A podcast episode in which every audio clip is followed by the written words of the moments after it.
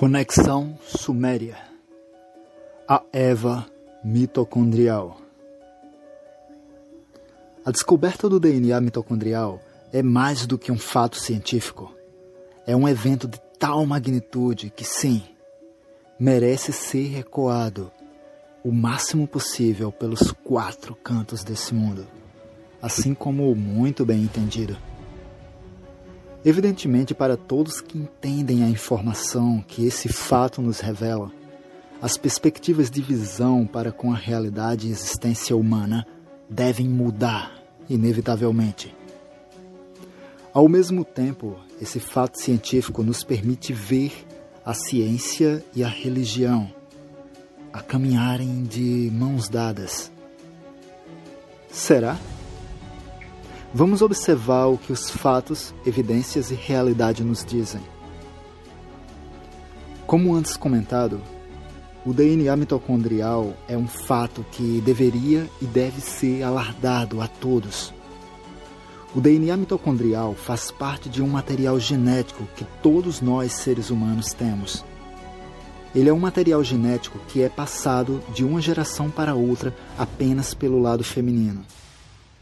Por exemplo, três filhas possuem o DNA mitocondrial da mãe. Elas são isentas do DNA do pai, pois o DNA mitocondrial só pode ser passado adiante apenas de uma mulher para outra.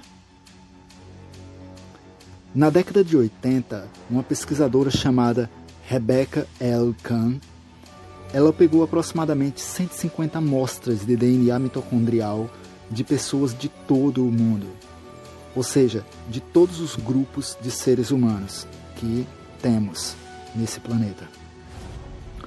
Coletou o DNA de aborígenes na Austrália, pigmeus na África, esquimós, índios da América do Sul, assim como de outras pessoas das demais etnias de todos os países do mundo.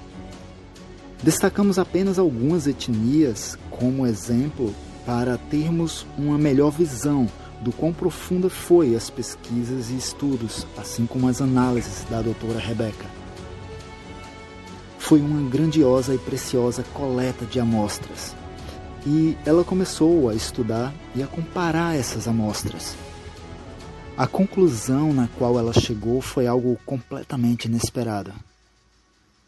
A conclusão foi de que todas essas pessoas, independente de qual grupo, etnia ou país elas pertençam ou tenham pertencido, todos teriam vindo de uma mesma mulher.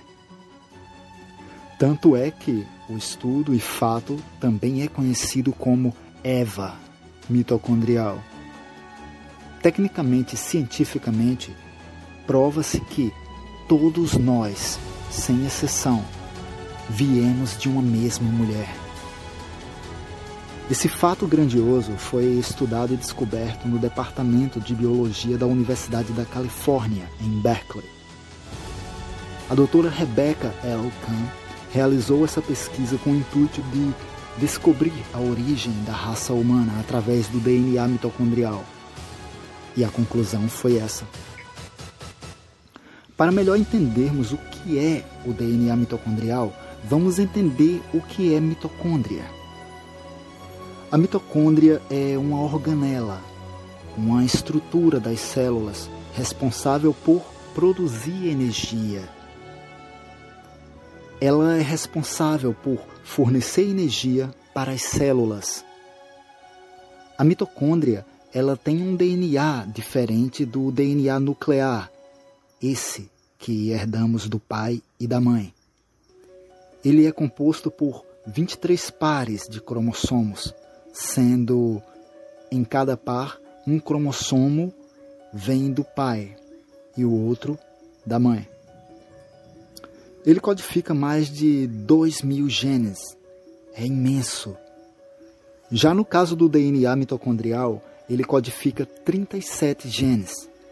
Ele é minúsculo e circular. Ele é um DNA exclusivamente materno. Nos espermatozoides, as mitocôndrias estão localizadas no cólon, que é a peça intermediária entre a cabeça e a cauda. A energia produzida pela mitocôndria no espermatozoide vai ser usada essencialmente para bater a cauda e nadar freneticamente até encontrar o óvulo. Uma vez que o espermatozoide fecunda o óvulo e ocorre a formação do zigoto, as mitocôndrias do espermatozoide que estavam dentro do óvulo serão degradadas, completamente destruídas. Restando então no zigoto apenas as mitocôndrias que vieram do óvulo, ou seja, permanece apenas as mitocôndrias de origem materna. Todo o DNA mitocondrial que temos no nosso organismo vem de origem da mãe.